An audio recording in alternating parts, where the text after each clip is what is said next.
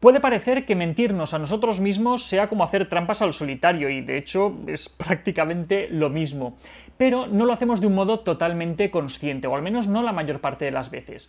Nuestro cerebro a veces decide mentirnos a nosotros mismos para tratar de mantener cierta coherencia entre lo que pensamos, lo que sentimos y lo que hacemos. Que nos mentimos a nosotros mismos es un hecho, lo vemos en nosotros mismos y lo vemos en los demás. Lo hacemos por los más variados motivos e incluso varias veces dentro de un mismo día. Pero lo que nos tenemos que preguntar es, ¿qué es lo que nos lleva a actuar de esa manera? ¿Por qué nos mentimos a nosotros mismos? En psicología existe un concepto que se llama disonancia cognitiva y hace referencia a un estado interno negativo, un estado emocional negativo, que aparece como consecuencia de una discrepancia entre ciertos pensamientos que nosotros tenemos o entre ciertos pensamientos y nuestra forma de actuar.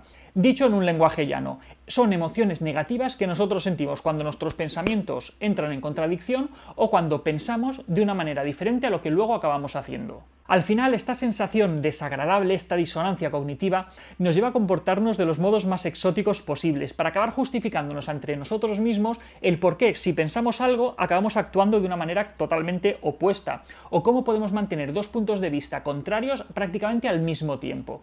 Pues bien, la manera de salir de esos líos es mintiéndonos a nosotros mismos. Como la disonancia cognitiva implica un estado emocional tan negativo, tan que no nos gusta, acabamos montando nuestro día a día de tal manera que gran parte de las acciones que llevamos a cabo son para evitar este tipo de contradicciones o de disonancias. Y nos lleva a justificar ciertas conductas o ciertos pensamientos que tenemos para que puedan encajar en nuestro sistema de creencias. El mismo modo nos lleva a negar de una manera prácticamente frontal cualquier pensamiento, cualquier idea o cualquier evidencia que nosotros percibamos a nuestro alrededor que puede ir en contra de lo que nosotros ya creemos.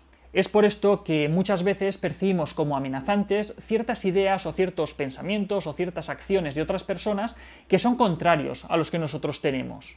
Cuando encontramos algo que encaja con nuestras creencias, lo aceptamos inmediatamente, y esto puede hacer que nos dejemos llevar por ciertos estereotipos de lo que se supone que nosotros deberíamos creer o lo que se supone que nosotros deberíamos pensar, para no alejarnos del concepto que tenemos nosotros sobre nosotros mismos. Es por esto que nos mentimos tanto, nos acabamos justificando a nosotros mismos lo que hacemos, lo que pensamos, lo que decimos, nos acabamos metiendo en muchísimas justificaciones y muchísimas mentiras para evitar contradecirnos a nosotros mismos. Pero esto tiene una cara B, y es que el mundo cambia, es que lo que decidimos en un momento determinado que nos va bien, al día siguiente quizá no nos encaja tanto, lo hablábamos hace unas semanas cuando hablábamos del miedo al cambio. Si no somos capaces de cuestionar nuestras propias ideas, de hacer frente a esa disonancia cognitiva, al final vamos a pagar un precio muy elevado, y es que nos vamos a aferrar a nuestra forma vieja de actuar sin ser lo suficientemente flexibles para poder cambiar.